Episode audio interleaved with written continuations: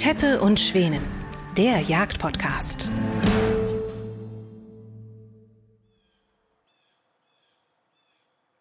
Ja, Christian, heißes Thema. Wir haben hier jetzt ja in der Region relativ häufig mit Wölfen zu tun. Das ist keine Seltenheit Inzwischen mehr. hier an dieser Stelle täglich. Ja, täglich. Wir merken das auch im Jagdbetrieb. Aber welche Frage sich immer wieder stellt, der Wolf unterliegt jetzt ja in Niedersachsen dem Jagdrecht. Doch großartig geändert hat sich dadurch ja noch nicht. Nee, also hier sieht man eben die Wolfsspur und wir haben ja hier auch neulich erst ein Video aufgenommen von den Wölfen, die hier eben in diesem Rübenfeld auch gejagt haben. Und in Niedersachsen hat der Landtag beschlossen, den Wolf ins Jagdrecht aufzunehmen. Und entsprechend ist das niedersächsische Jagdgesetz erweitert worden um die jagdbare Tierart, Wildart Wolf, aber mit einer ganzjährigen Schonzeit versehen. Das ist auch gar nicht anders möglich, weil der Wolf als Anhangart der FFH-Richtlinie aus der Europäischen Union geschützt ist nach dem Bundesnaturschutzgesetz. Das heißt, das Land Niedersachsen kann nicht einfach sagen, uns ist völlig egal, was das Bundesnaturschutzgesetz sagt. Wir unterlegen jetzt den Wolf einfach dem Jagdrecht, auch wenn er eigentlich nach Bundesrecht und Europarecht dem Naturschutzrecht unterliegt. Also muss man zusätzlich noch nach Paragraph 45 Absatz 7 des Bundesnaturschutzgesetzes eine entsprechende Verordnung machen. Und Zusätzlich, das gab es auch mal in Niedersachsen, die Wolfsverordnung, die ist dann ja aufgehoben worden, weil man eben die Rechtsgrundlagen geändert hat. Man will jetzt irgendwie was Neues machen, also man braucht eine neue Verordnung, in der in Anlehnung an das Bundesnaturschutzgesetz geregelt wird, wie mit dem Wolf umzugehen ist. Und wir haben im Bundesnaturschutzgesetz für den Wolf, für den Biber, für den Kormoran und andere ja an und für sich nicht dem Jagdrecht unterliegende Tierarten die Möglichkeiten bei erheblichen wirtschaftlichen Schäden, das haben wir ja hier für die Weidetierhalter etc. mit den Wölfen äh, erhebliche wirtschaftliche Schäden, wie bei den äh, Binnenfischern mit dem Kormoran und so weiter. Da läuft's ja völlig unkompliziert. Nur bei den Wölfen gibt's halt eine andere Lobby, die dahinter steht. Weil das ein niedliches Tier ist. Naja, und weil sich verschiedene Verbände auf die Fahnen geschrieben haben, dieses Tier gerade so zu schützen, so wie wir es von anderen Institutionen können mit der Kernenergie oder sowas. Sprichwort Patenschaften. Ja. Und das ist natürlich auch leichter zu fassen als irgendwie ein Tier, das keine Laute von sich gibt oder nicht besonders ansehnlich ist, wie der ja. Kormoran oder sowas. Da wird es jetzt keine Kormoran-Patenschaften geben. Das ist halt nicht so hübsch ja, ja. Äh, wie jetzt so ein hundeähnliches Tier. Und das ist natürlich ein Politikum, aber es muss jetzt unbedingt eine entsprechende Verordnung her, ob man die Wolfsverordnung nennt oder wie in Bayern eben dem Ganzen eine andere ähm, Begrifflichkeit gibt, wo man eben auch in Bayern zum Beispiel hat man den Biber und den Kormoran in so eine Verordnung gepackt. Äh, man muss das auch nicht für jede Art separat machen, man kann das eben auch für mehrere Tierarten machen. Wir werden vielleicht demnächst auch nochmal darüber sprechen, was ist eigentlich mit dem Goldschakal, was ist mit dem Luchs. Was ist mit möglicherweise auch Greifvögeln? Wie ist damit umzugehen? Auch da haben wir nicht nur erholte Populationen, sondern da haben wir inzwischen ganz erhebliche Populationen. Oder mit dem Seidenreiher oder mit dem Fischreiher. Also gibt vielleicht auch andere Möglichkeiten, wo eben auch erhebliche wirtschaftliche Schäden von Tierarten ausgehen, die dann übers Naturschutzrecht reguliert werden und wo wir Jägerinnen und Jäger dann am Ende wieder die sein sollen, die das Ganze machen. Aber ganz konkret jetzt nochmal bezüglich des Wolfes. Andere EU-Staaten schaffen es ja den Wolf zu regulieren. Andere EU-Staaten schaffen das. Das wäre auch bei uns überhaupt gar kein Problem. Wir haben die Anspruchsgrundlage, also die, den Rahmen im Bundesnaturschutzgesetz. Es müssen nur die Bundesländer diesen Rahmen ausfüllen mit entsprechenden Verordnungen. Okay, und da sind wir dran. Was ich gehört habe vom Flurfunk, ähm, ist es wohl so, dass im niedersächsischen Umweltministerium daran gearbeitet wird eine neue Verordnung auf den Weg zu bringen, um dann eben auch eine praktikable Lösung zu finden. Also ich glaube, bei diesen vielen Sichtungen, bei diesen Unfällen, bei den Übergriffen, da ist jetzt das nicht mehr so wie vor fünf oder acht Jahren, wo man sich mal gefreut hat, dass man irgendwo mal eine Kreatur gesehen hat. Inzwischen haben wir ja in Niedersachsen Hunderte. Und da braucht man jetzt eine praktikable Lösung, die eben den Weidetierhaltern, den Jägern, aber auch den Leuten, die mit ihrem Pfiffi dann hier durch die Feldmark gehen wollen und einfach das sichere Gefühl haben wollen, nicht überfallen zu werden, äh, dass man denen auch was anbietet, dass es praktikabel wird und dass der Bestand nicht wirklich überhand nimmt, ja. sondern das, was wir ja auch als Hegeverpflichtung im Bundesjagdgesetz haben, Paragraph 1 Absatz 2 Hegeverpflichtung, nämlich den Ausgleich zwischen den, den Wildarten und eben Natur, Landschaft, Landwirtschaft und Forst. Das müssen wir hier auch herbekommen. Es kann nicht sein, wenn wir hier Jäger haben, wie letzte äh, Woche hatte ich hier einen Jagdgast, der hat hier ähm, eine Sau geschossen und äh, da war auf 40 Meter dann die Fee ran und hat ihnen die Zähne gefletscht und er ist dann erstmal wieder zurück und hatte natürlich auch Angst davor, dass jetzt irgendwie ein Übergriff passieren könnte. Das darf doch nicht sein. Also wir brauchen auch einen Respekt, nicht nur den wir den Tieren gegenüber entgegenbringen, sondern da muss auch ein Respekt uns Menschen gegenüber sein und das geht eigentlich auch nur, wenn die wissen, wenn sie zu frech werden, dann knallt's auch mal.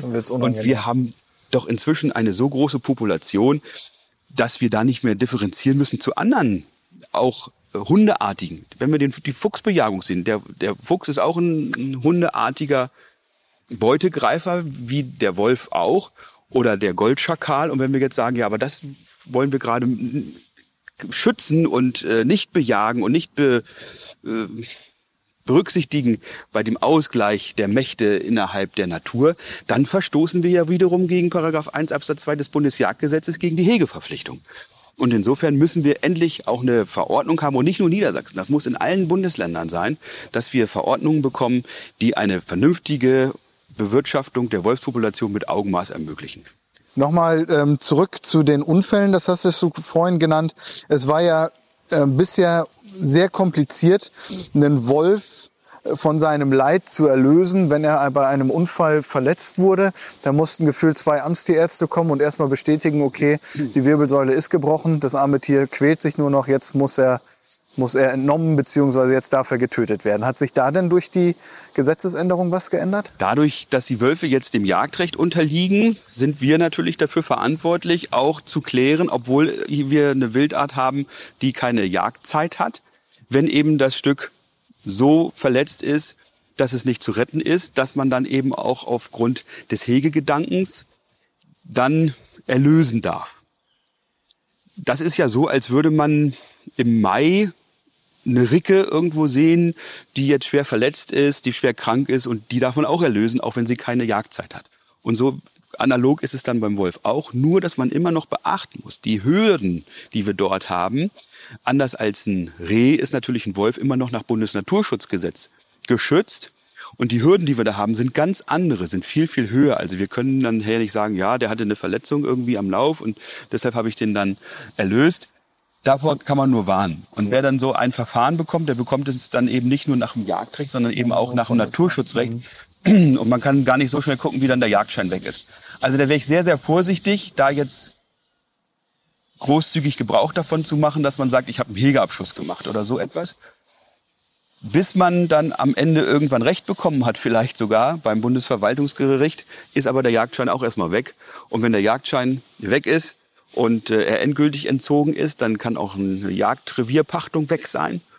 Und äh, da haben wir alle nichts davon. Also da sollte man sehr, sehr vorsichtig sein. Und in dieser unsicheren Rechtslage, wo also der Landesgesetzgeber sagt, jawohl, Jagdrecht, der Bundesgesetzgeber aber sagt, nö, Naturschutzrecht und in diesem Spannungsfeld dann plötzlich als Bürger zwischen zwei Mächten des Staates steht, das, diesen Krieg kann man nicht gewinnen. Ja. Und deshalb appelliere ich da an alle, sehr vorsichtig zu sein und mit Hegeabschüssen oder eben auch dem ähm, Beenden von Leid dann sehr vorsichtig zu sein. Ich würde, wenn ich zu einem Unfall gerufen werde, mir das von der Polizei bestätigen lassen, dass ich jetzt in diesem Moment dann auch ähm, davon Gebrauch machen soll, um diesen Wolf beispielsweise abzufangen, ihm einen Gnadenschuss zu geben. Das würde ich so von mir aus ohne Anweisung der Behörde nicht machen. Und da kann man nur hoffen, dass die Polizei sagt, okay, Sie dürfen das tun. Ja, und dass das dann auch dokumentiert ist. Ne? Ja. Im Zweifel, dass man das in einem Prozess, den man dann zu führen hat, ja. eben auch sagen kann, hier, ich habe als beliehener Unternehmer in diesem Moment ja. ähm, des Staates gehandelt. Ich habe die Anweisung des Staates bekommen, den Finger krumm zu machen und ähm, muss dann die Verantwortung nicht selbst übernehmen. Fassen wir noch einmal zusammen. Wir haben den Niedersachsen jetzt den Wolf im Jagdrecht. Er ist aber ganzjährig geschont und darüber hinaus noch über das Bundesnaturschutzgesetz geschützt. Wir haben in Niedersachsen aber auch mehr Wölfe als in Gesamtschweden zum Beispiel. Deswegen arbeitet das Land gerade an einer neuen Wolfsverordnung, die eventuell auch bezüglich des Regulativs irgendwie mal eine Entscheidung treffen könnte, zumindest. Hat sie jetzt die Möglichkeit dadurch, dass der Wolf dem Jagdrecht Man könnte auch gleichzeitig die Kormorane mit integrieren, man könnte auch den Biber mit integrieren in so Ja. eine Verordnung, dass man das also nicht nur artenspezifisch macht, sondern eben den gesamten Bereich im Spannungsfeld zwischen Jagdrecht und Naturschutzrecht mit aufnimmt. Und wir fassen nochmal zusammen, wenn Tiere, gerade Großprädatoren, in einer intensiv genutzten Kulturlandschaft nicht merken, dass die menschliche Nähe unangenehm werden kann, werden die Konflikte zunehmen. Wir haben das Beispiel mit den Füchsen in Berlin zum Beispiel, mit den Stadtfüchsen, die keinerlei Scheu mehr haben, in den Gärten rumläufen und dort auch sich auffällig gegenüber Menschen halten, verhalten. Das wollen wir bei dem Wolf verhindern. Wir haben ja diese Situation hier auch. Der Wolf ist hier durch unsere Kreisstadt gelaufen, der Wolf ist neulich durch Hannover, Hannover gelaufen. gelaufen. der Wolf läuft hier gegenüber Jägern völlig ohne jede Scheu. Und sobald er hört, hier ist ein Schuss gefallen oder er hier klagt vielleicht noch eine Sau nach dem Schuss, Ja. äh, in dem Moment kommt er und weiß, jetzt gibt's hier Und wie wir das Abendbrot gehört haben, auch ruft das Rudel noch zusammen. und ruft das Rudel noch Ja. zusammen und der Jäger steht hier und sagt, äh, lass mir mal schnell hier die Sau wegziehen, Ja. äh, be bevor die Wölfe noch äh, mich vielleicht als Beute ansehen. Ja. Also das ist eine Situation, die untragbar ist. Und wenn man dann auch wieder eine Güterrechtsabwägung macht zwischen Menschenleben und sei es auch nur ein Jäger ja. und nicht ein Großstädter, Ja. ähm, und dann auf der anderen Seite eben ein Wolf als Tier, dann ist es ganz klar eine Güterabwägung zugunsten des Menschen. Und dann muss auch hier ganz klar die Möglichkeit gegeben werden, da regulierend einzugreifen. Ja, hochinteressantes Thema, hochspannendes Thema. Wir hoffen, dass es dort in Zukunft noch praktikabler äh, zustande kommt, wie es bisher der Fall war. Wir halten euch in Zukunft auf diesem Kanal von Teppe und Schweden auch mit solchen Themen auf den Laufenden. Denn mit dir, lieber Christian, haben wir den besten Jagdrechtler des Landes an unserer Seite. Und wenn ihr spannende Themen habt, wo ihr mehr drüber wissen wollt, dann fragt uns gerne. Wir kümmern uns dann darum. Bleibt man's heil. Und Horrido.